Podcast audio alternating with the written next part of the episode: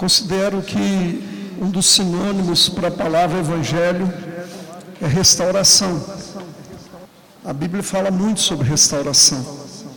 Quando a gente cita o exemplo de Mefibosete, ele é um homem que foi restaurado. Ele foi restaurado. Restaurado tem a ver com te trazer para aquela posição original, para aquela que é do propósito de Deus. E eu estou esperando eles colocarem ali para mim. Vai sair ainda? É? Então, eu queria falar um pouco para você nessa manhã de algo que Deus está querendo fazer aqui agora, tem a ver com restauração.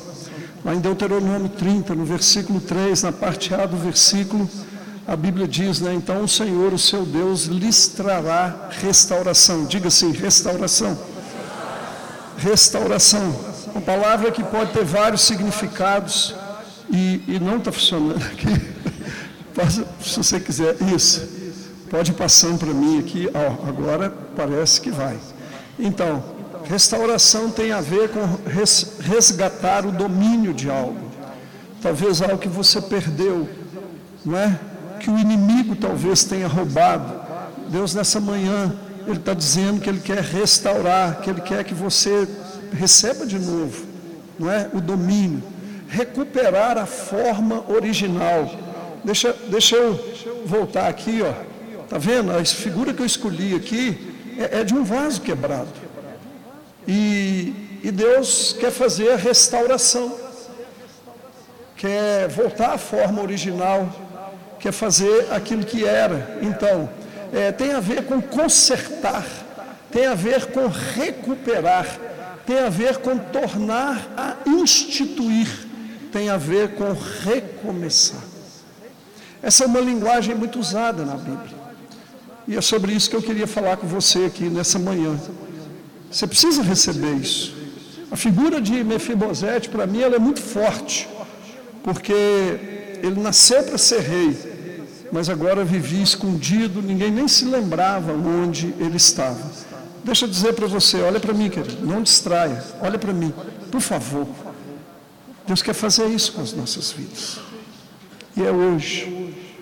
Tem um, um, um mover de restauração nessa manhã aqui, sabe? A Bíblia diz, eu li para você, sem fé é impossível agradar a Deus. Porquanto importa que aquele que dele se aproxima tem que crer que ele existe e que ele se torna galardoador daqueles que o buscam. Então, é, restaurar tem a ver também com atribuir outra vez o valor a algo.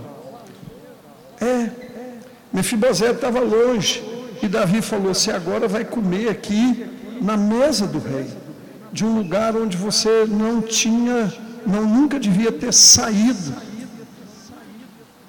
Querido, receba isso, considere isso. Não é? Às vezes você está como aquele jovem lá pelos cantos, todo machucado, todo ferido, todo pisado, pensando assim, não tem jeito mais. Mas a palavra restauração é uma linguagem bíblica, tem a ver também com reaver. Reaver. É você pegar de novo aquilo que foi tirado de você. Amém, gente? Podemos falar um pouco sobre isso? Você se interessa por isso? Amém? É mesmo? De verdade? Então, deixa eu lembrar você situações em que houve restauração na Bíblia. Lembra do filho pródigo? A parábola mais conhecida da Bíblia é a chamada parábola do filho pródigo. É, Lucas 15 narra aquela história. Olha para mim, gente, está tá muito agitado, olha para mim. Preciso ministrar o seu coração. Não, não, não fique indiferente. Se você estiver mexendo no WhatsApp, não pode agora, guarda ele, olha para mim. Tá? É, é, entenda. Jesus conta aquela parábola para pessoas que estavam criticando ele, porque ele, ele se encontrava, conversava, ia na casa de pessoas que, aos olhos daqueles religiosos, eram pessoas é, é, é, que nem mereciam, é, pessoas inferiores. E Jesus então conta três parábolas. Ele conta da ovelha perdida, da moeda perdida e do filho perdido. E a do filho perdido se tornou a mais conhecida. Do filho mais novo que vai embora pedindo ao pai já a sua herança, o que a Bíblia diz que traz maldição, porque você pedir uma herança antes da hora é a mesma coisa que você dizer para o seu pai, para sua mãe, que você quer que ele morra. E a Bíblia fala que isso lá em Provérbios traz maldição. E ele foi. O pai deu. E ele sai da casa do pai e vai viver numa cidade distante, longínqua, e ali você conhece a história, ele gasta todo o dinheiro que ele tinha, não é? As, nas baladas, nos caminhos aí da vida, nas boates, nas noitadas, nas mulheradas, e a Bíblia fala que ele fica sem nada. E como ele não tinha nada, não tinha nem dinheiro mais para comer, ele vai trabalhar alimentando porcos, que para o judeu era uma coisa horrível. Ele não podia nem criar porcos. E o pior, ele comia da mesma comida que os porcos comiam. Mas um dia a Bíblia diz que ele caiu em si, e ele se arrepende. E ele fala assim: Ah, os trabalhadores lá da casa do meu pai estão muito melhor que, que, que eu. Quem sabe, se eu não voltar, meu pai me trata pelo menos como um dos seus empregados. E ele voltou. E ele encontra, ao, invés de um pai que queria matá-lo, que queria acusá-lo, ele encontra um pai com o coração aberto, um coração que esperava que um dia o filho caísse em si, se arrependesse e voltasse. No coração dele, ele pensava assim: eu nunca vou poder voltar ao que eu era. Ele esperava ser, no máximo, um dos empregados do pai. Mas quando ele volta, ele pede perdão ao pai, ele recebe roupa, ele recebe anel e ele recebe sandália. Só é, escravo é que andava descalço. Ele não era mais escravo. Ele recebe o anel, símbolo da paternidade, da autoridade. Ele recebe, ele recebe roupas adequadas, porque ele agora teve suas vestes trocadas e aquilo que parecia impossível aos seus olhos, o Pai fez voltar à realidade. Houve uma restauração. Amém? O pai, quando o filho mais velho se aborrece e dá uma outra pregação, e eu nem vou ficar falando aqui muito, ele fala né, para o filho mais velho: Eu estou fazendo uma festa, porque esse meu filho mais novo estava perdido e foi achado estava morto e reviveu. Esse é o desejo de Deus para nós. Esse é o desejo de Deus para a sua vida. Quando a gente pensa em Jerusalém, né, a, a cidade de Deus, a cidade do que Deus tem todo o carinho, né? A cidade que é chamada o umbigo do mundo, é, a cidade que Deus ama, é, é, ela passou por situações difíceis. E, e, houve uma época em que o povo de Israel foi levado cativo para a Babilônia e a cidade de Jerusalém foi completamente destruída. E alguém que olhasse para aquela cidade poderia pensar assim: isso aqui não tem jeito, nunca mais vai ressurgir das cinzas. Mas Deus, não é? Ele começou a trabalhar no coração de pessoas. E Esdras, Neemias, Zorobabel, eles foram usados por Deus. E 70 anos depois, o povo que foi levado cativo começou a voltar. E aquela cidade foi totalmente restaurada. Seus muros foram reconstruídos, seu, seu templo, né, o templo que era, vamos dizer, a, a, a o, o, mais importante, a construção mais importante da cidade foi completamente restaurada. E quem viu aquilo, o povo, a Bíblia fala, né, que aqueles que viveram e viram Jerusalém destruída e depois viram restaurada, eles começavam a chorar, dizendo assim: Meu Deus, como que é possível? Como que isso pode acontecer? Por quê? Porque aos olhos deles era algo impossível, mas Deus restaurou aquela cidade. Amém? É, é, a Bíblia fala muito de restauração. O terceiro que eu queria lembrar a você é o que se chama de vale de ossos secos. Às vezes, quando a gente lê isso na Bíblia, está lá em Ezequiel 38, a gente muitas vezes não se dá conta. Mas a ideia que se tem é isso que você está vendo aí. A, a, a, foto não é de muita qualidade, mas dá para você ver. Imagina um vale cheio de ossos, cheio de esqueleto, tudo seco, seco. Tem crânio, tem ali partes que são costela, tem coluna, tem fêmur, tem tudo ali. E, e Deus dá uma visão para o profeta Ezequiel. E, e, ele fala assim: olha, e ele vê um vale de ossos secos. Dá uma olhadinha lá, dá, dá uma olhadinha. Dá lá. Não mexe no WhatsApp agora, não, olha lá.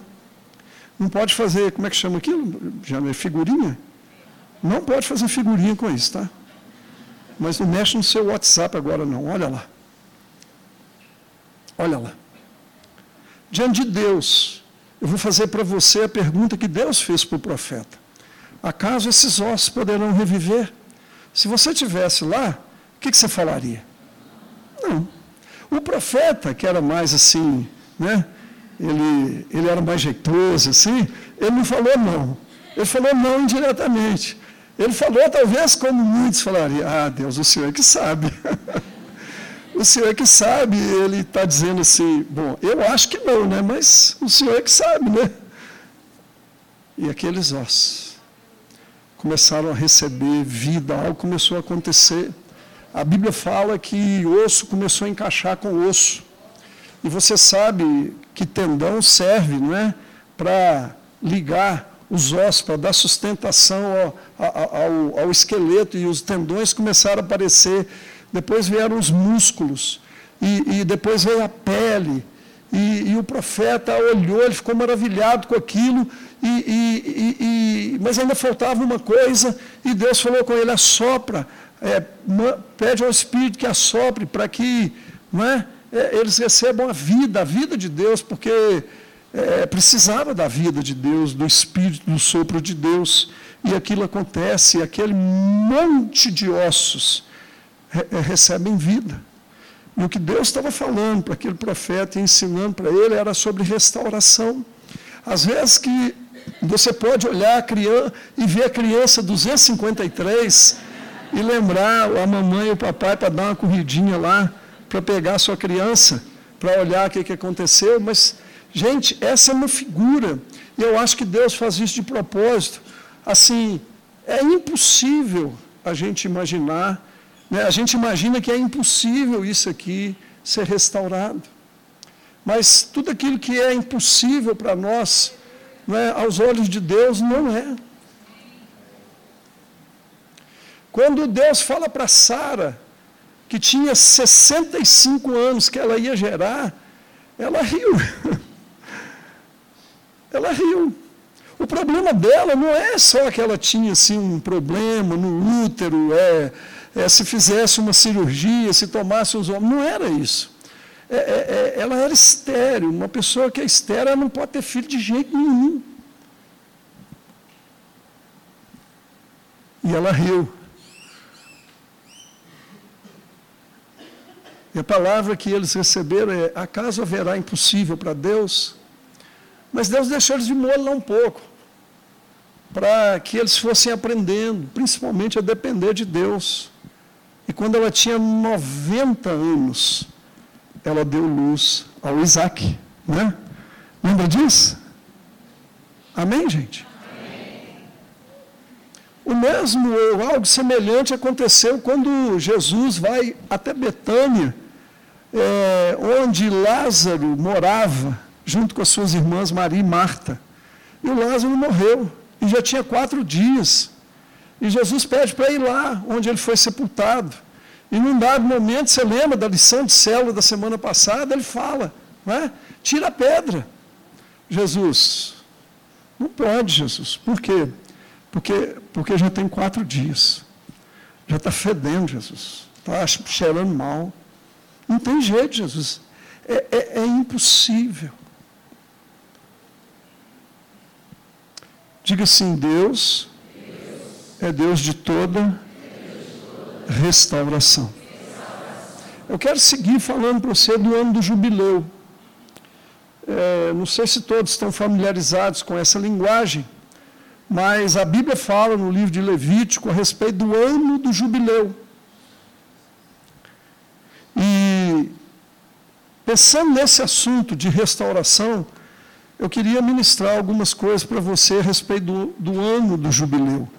Não é?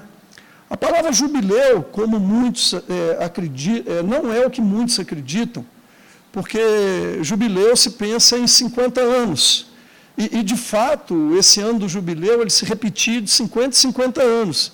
Mas a palavra jubileu significa soar das trombetas. Diga assim, soar das trombetas. Era algo muito característico que acontecia lá em Israel, e é disso que eu quero falar um pouquinho para você agora. Lá em Levítico 25, fala um pouco, eu não, eu, eu não vou ler tudo, mas eu vou explicar aqui algumas coisas. É, a partir do versículo 8 fala assim: contem sete semanas de ano, sete vezes sete anos. Essas sete semanas de anos totalizam 49 anos. Então, diga assim, então, façam soar a trombeta no décimo dia do sétimo mês, no dia da expiação, façam soar a trombeta por toda a terra de vocês. Consagrem o quinquagésimo ano e proclamem libertação por toda a terra. Diga, libertação. Por toda a terra a todos os seus moradores. Este lhe será um ano de jubileu. Diga, ano de jubileu. Quando cada um de vocês voltará para a propriedade da sua família e para o seu próprio clã. Havia uma grande expectativa na terra de Israel pelo ano do jubileu. Ele acontecia, como eu falei, de 50 e 50 anos. Então Deus falou para eles: vocês vão, vocês vão contar sete semanas de sete anos, totalizando 49 anos. E aí, no ano seguinte, o quinquagésimo ano será um ano consagrado a Deus. É um ano especial é um ano que, no dia da expiação, se toca uma trombeta. Né? Havia um dia especial lá em Israel, chamado Yom Kippur, é o dia da expiação.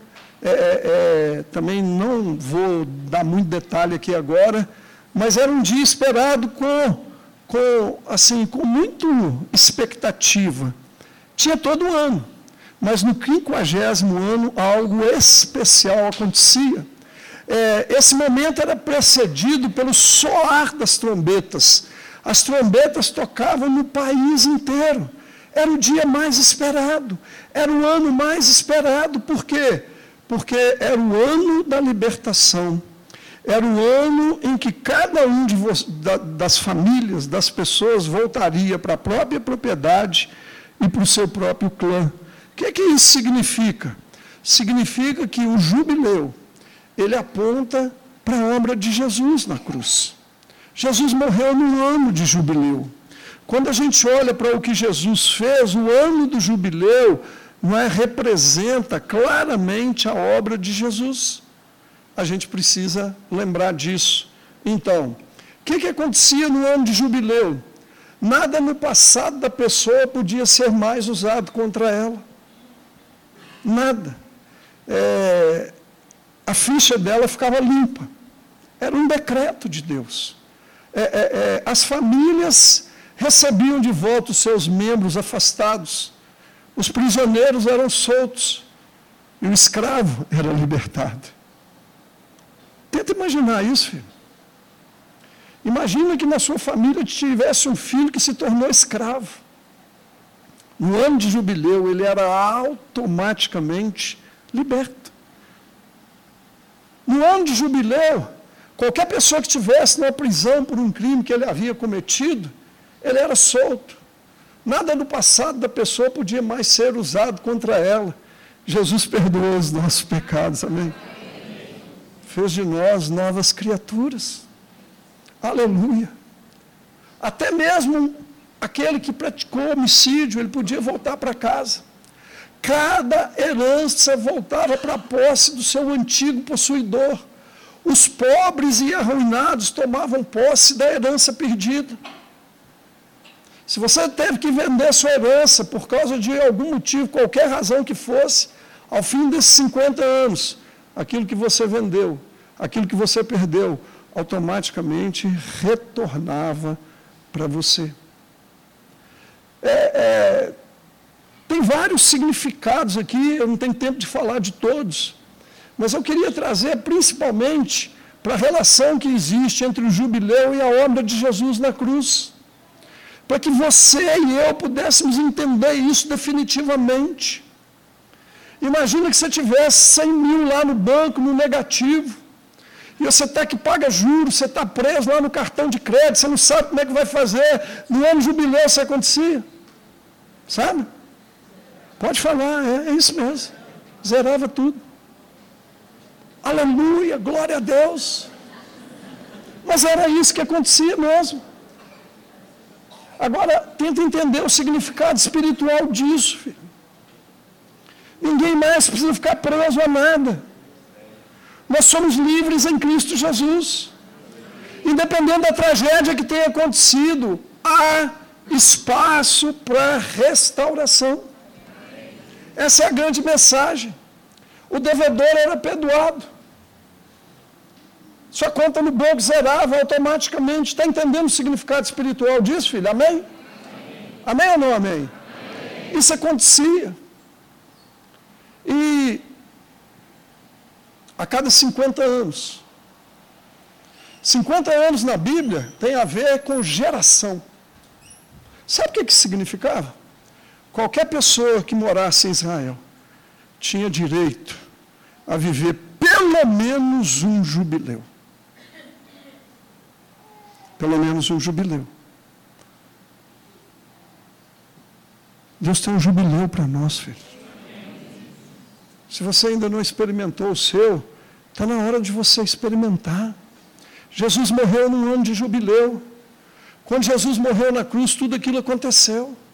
As nossas dívidas foram perdoadas, os nossos pecados, nós não precisamos mais ficar presos a nada. Nós não precisamos ficar como aquele Mefibosete, longe, distante. Davi falou: volta para o palácio, filho. Volta para o palácio. É, vem comer comida do, do rei.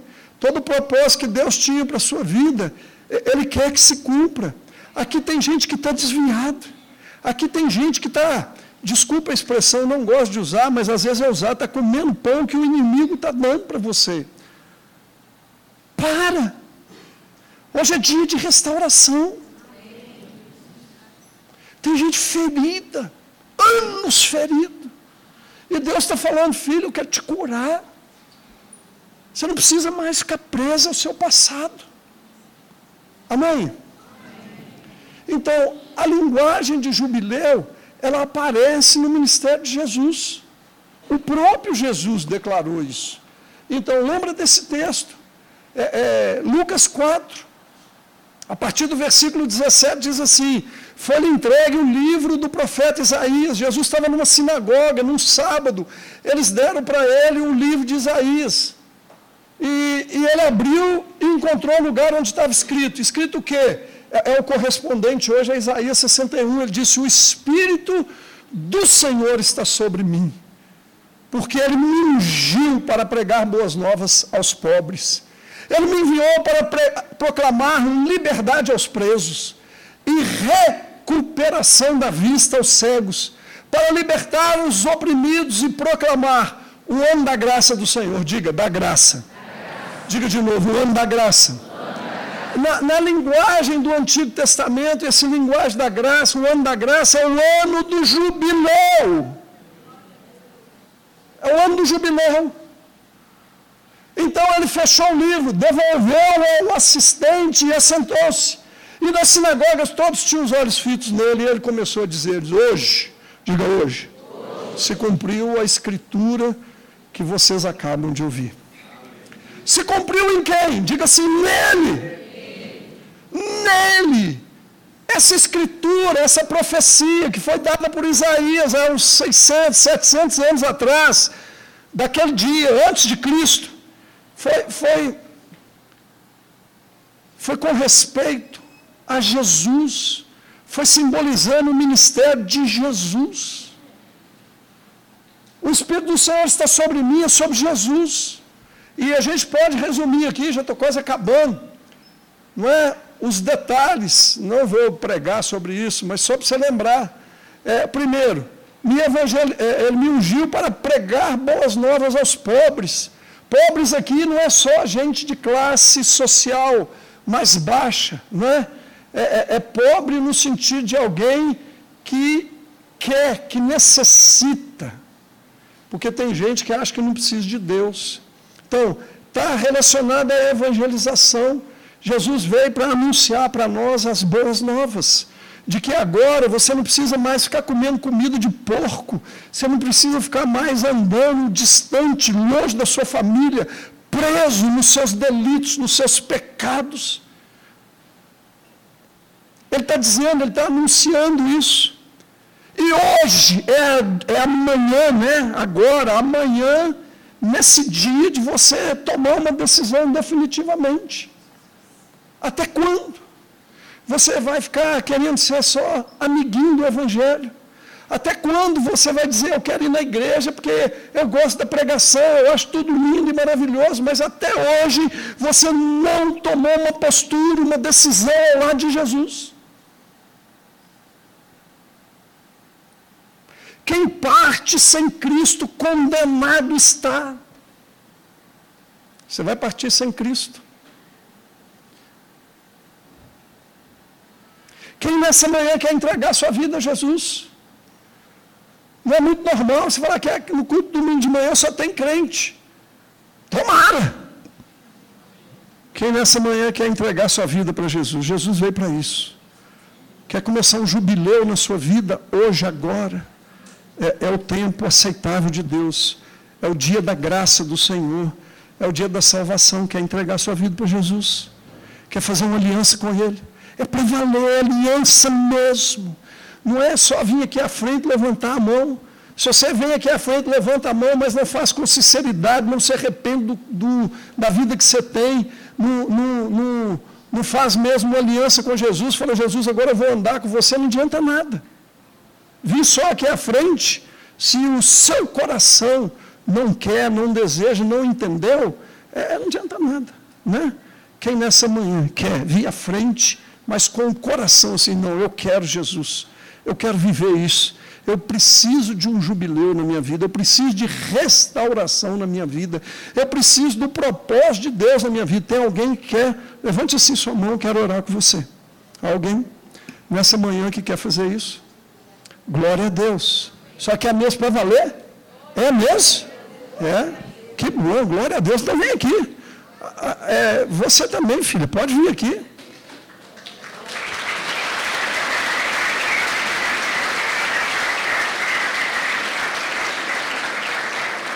Quer mesmo, filho? Demais. É, para valer, né? Para valer. E você, filho? É? Isso. Você veio também para receber Jesus? Vem, Bel. Peço. Isso. Preciso mais uma mesa aqui. Vem aqui. Quem mais nessa manhã quer entregar a vida para Jesus? Deus tem um propósito para a sua vida, filho. Você sabe disso? Isso, aí, ó. Vem, vem também, Valesca. Vem, vem. Isso. Hoje é manhã de salvação aqui nesse lugar. Para valer agora mesmo. Você sabe a história da Mercedes? Vou contar para você. O pessoal aqui já sabe. Tinha uma senhora na nossa igreja chamada Mercedes. Ela, é funda, ela foi fundadora da central. E ela ficava sentada lá. E aí o pastor fazia apelo como esse que eu estou fazendo para você, que eu fiz aqui agora. E ela ficava olhando. E ela ficava olhando. E ela ficava olhando. Daí a pouco, se não viesse ninguém, ela vinha. Ela levantava a mão e vinha. E ela fez isso uma vez, fez isso duas, fez isso três, e começou a fazer isso sempre. E um dia o pastor, muito grilado assim, chamou ela no gabinete. O pastor estava preocupado e falou assim: Irmã Mercedes, eu não estou te entendendo, porque que toda vez que eu faço apelo, quando não vem ninguém, você vem para entregar sua vida para Jesus. Uma vez só, para valer de coração, é necessário. Aí ela, ela contando, ela dizia assim: será que eu falo ou não? E aí ela resolveu falar para ele: falou assim, pastor, sabe o que, é? É porque eu fico olhando. Eu fico olhando. Eu fico olhando. Se não vai ninguém, eu vou para o senhor não passar vergonha. Você não veio para eu passar vergonha, não, né? Não, né? Para valer mesmo, filha? Para valer. Para valer, então tá bom. Para valer. Para valer. Esse apelo a gente faz é, é, é, de uma aliança que eu quero fazer com Jesus. Eu aqui sou, sou só o facilitador. Não é mesmo? Isso mesmo. Então vamos fazer isso, vamos fazer essa aliança. E está de volta, né, filha? Glória a Deus. Glória a Deus, né? Assim, vira lá para eles, eles querem olhar para vocês aí, ó. Olha como nós estamos felizes, cara.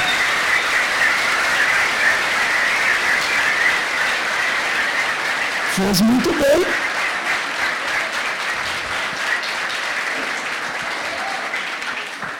Você vem com quem, filha? Não, pode vir de frente para lá. Hoje vai ser diferente. Cadê sua irmã? Ô irmã, você já é da igreja, filha? Você não é não? Também não. E, e esse aí do seu lado é quem? Sua esposa? Pois é, hein? Ó, vê o exemplo dela aí, hein? É, cara. Isso. A festa ia ser melhor se vocês viessem também, tá bom? É. Então, vamos, vamos fazer essa aliança para valer? Agora vira para cá. Vamos fazer essa aliança? Vamos? Para valer? Então tá bom. Depois vocês vão pegá-los aí, né? Isso. É aqui é assim. A gente pega mesmo, sabe? É aliança mesmo para valer.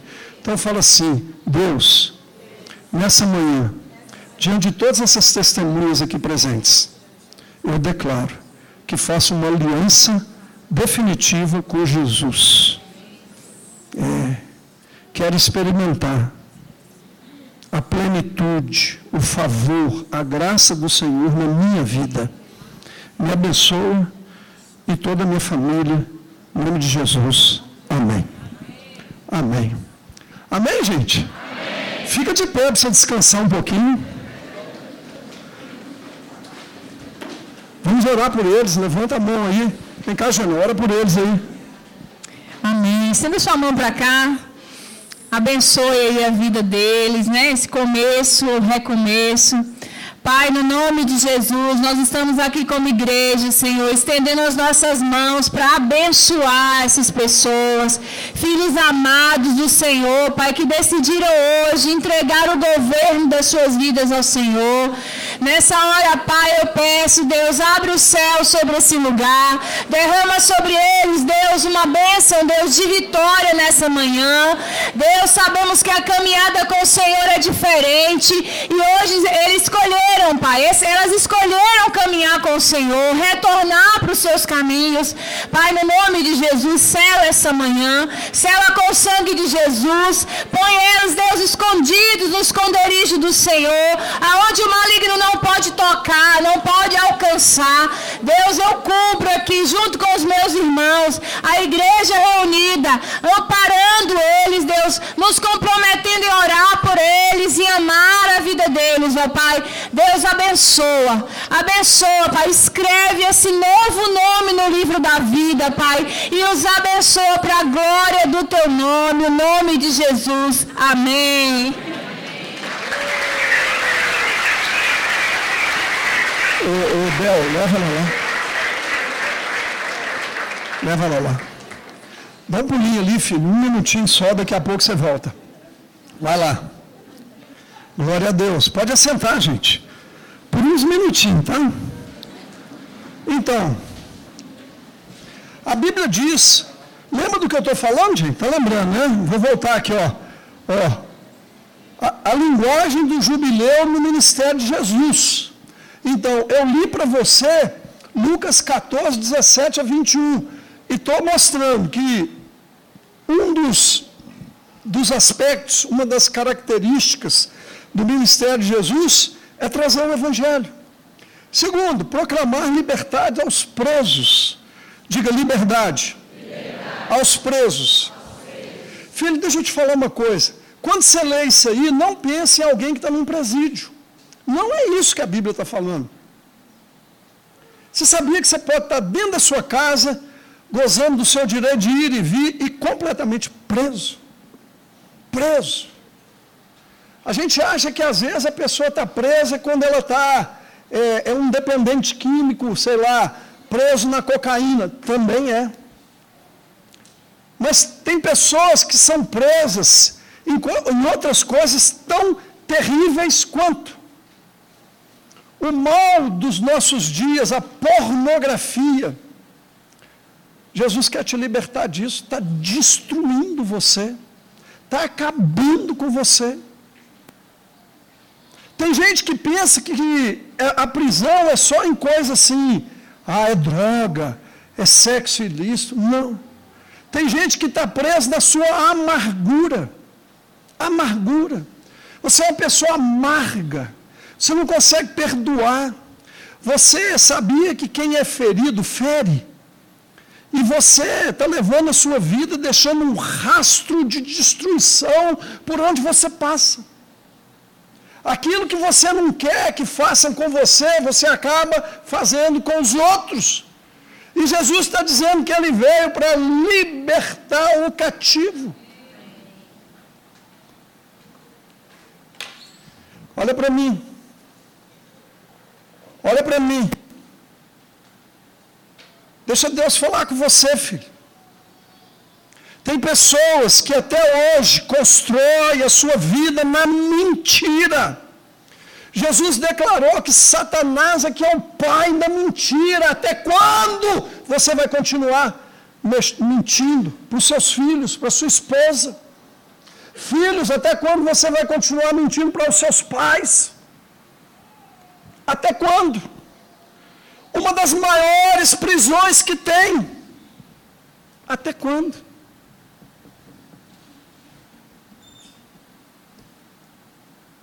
Tem pessoas que são presas porque Satanás colocou algo no coração, na mente delas. E você está ouvindo tudo isso aqui e está dizendo: Isso é para os outros, nunca é para mim. Você está igual aquele paralítico. Lembra do paralítico lá do tanque de Betesda? Lembra? Fala amém. amém. Jesus chegou um dia para ele, tinha 38 anos que aquele homem estava ali. E Jesus vira para ele e fala assim: uma pergunta objetiva: Queres ser curado? Sabe o que, que ele respondeu? Ele não respondeu. Jesus perguntou uma pergunta objetiva: Você quer ser curado? Sim ou não? Ele não respondeu. Falou: Sabe o que, que é, Deus? É porque é, é, eu não tenho ninguém que, quando a água é revolvida, me coloque dentro do tanque. E no coração dele, ele achava que a única maneira dele ser curado era se alguém colocasse ele dentro do tanque. Mas ele era paralítico, ele não conseguia andar sozinho, então ele sempre perdia a oportunidade. E na cabeça dele nunca passou a ideia de que ele podia ser curado de outra maneira. Como você está aqui, muitos, dizendo assim: não, para mim não tem jeito. Cara, um vale de ossos secos reviveu. É, uma cidade completamente destruída foi restaurada. Um dia um czar russo chamou os seus ministros auxiliares e falou: Quero uma prova de que Deus existe. E eles foram quebrar a cabeça, bater a cabeça para tentar é, dar uma prova para o czar de que Deus existia. E um deles voltou algum tempo e falou: Eu tenho uma prova. Ele falou: Então me conta. Ele falou assim: Os judeus, Vossa Majestade. É o nome de um livro. Como assim? Ele falou: a existência do povo judeu é um milagre. É uma prova de que Deus existe. Porque não tem nada parecido na história da humanidade. Um povo tão perseguido existia até hoje. A língua existia até hoje.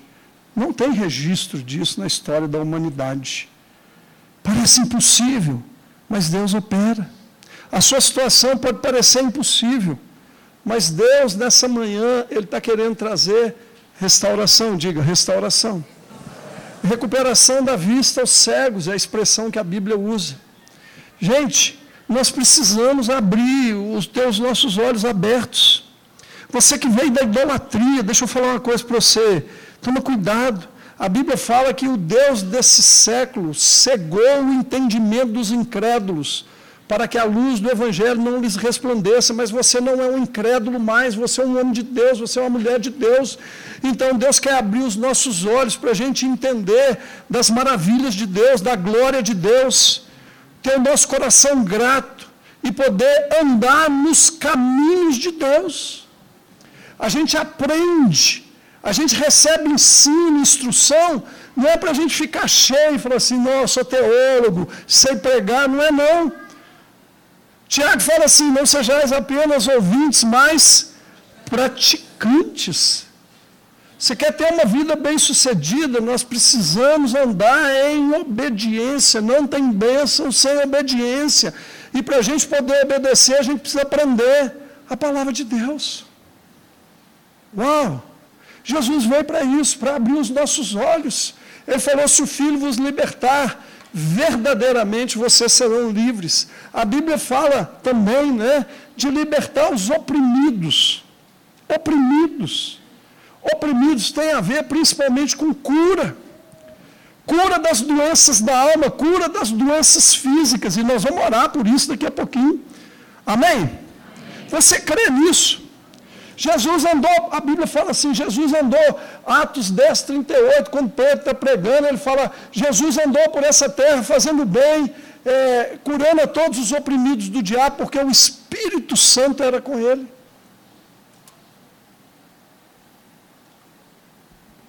E proclamar o ano da graça do Senhor.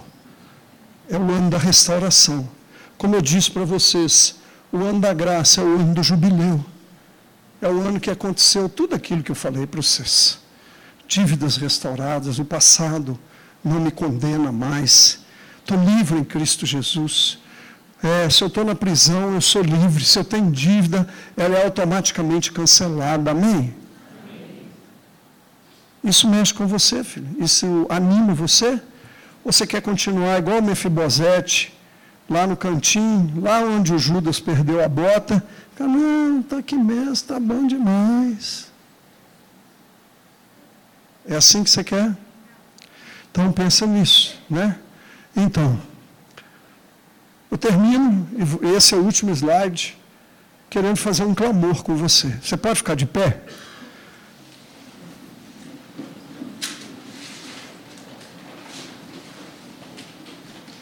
Olha lá para olha para a tela.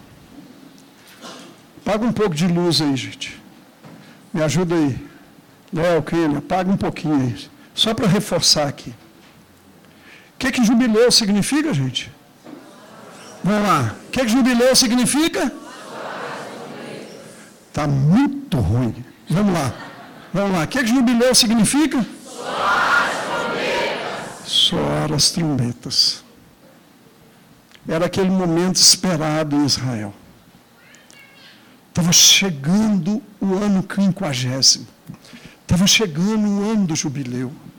Estava chegando o ano de santificar, de se santificar a Deus. Aquele ano era separado, era um ano especial. Estava chegando o ano, o dia do Yom Kippur. E nas, nos primeiros momentos do dia, você sabe que o judeu conta é, é, o horário um pouco diferente da gente. Né? E, e quando o sol nasce, então, para eles é aquela primeira hora do dia. E o sol começou a nascer. E no país inteiro, na nação inteira, tinha pessoas fazendo aquilo. Ele pegava aquele chifre, né, que era o que eles usavam, para fazer soar as trombetas. Cadê, cadê? Vamos, turma, vamos trabalhar, gente, vem. Ué, vem, vem, Graça, vem. Você está ouvindo aí um som de trombeta? Fecha seus olhos um minutinho para você não ficar olhando para eles. Eles estão lindos, mas não olha para eles agora não. Feche seus olhos. Feche seus olhos. Nós declaramos aqui há pouco sobre a bondade de Deus. O ano do jubileu era uma manifestação da bondade de Deus.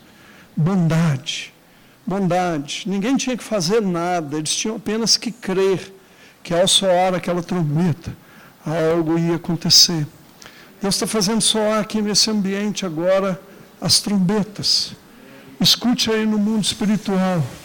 Escute, escute. Há uma trombeta soando, há várias trombetas que estão soando. E Deus está dizendo: é hoje, é dia de restauração. É dia de acontecer como aconteceu com o filho pródigo. É dia de acontecer como aconteceu com a cidade de Jerusalém. De acontecer com tantos que a gente vê na Bíblia, como Mefibosete, com aquele paralítico, 38 anos lá no tanque de Betesda. Deus está dizendo, é hoje, é o dia, é o tempo. É o tempo, é o tempo de Deus. É o tempo de Deus para você, é o tempo de Deus para nós. Vamos declarar, vamos cantar.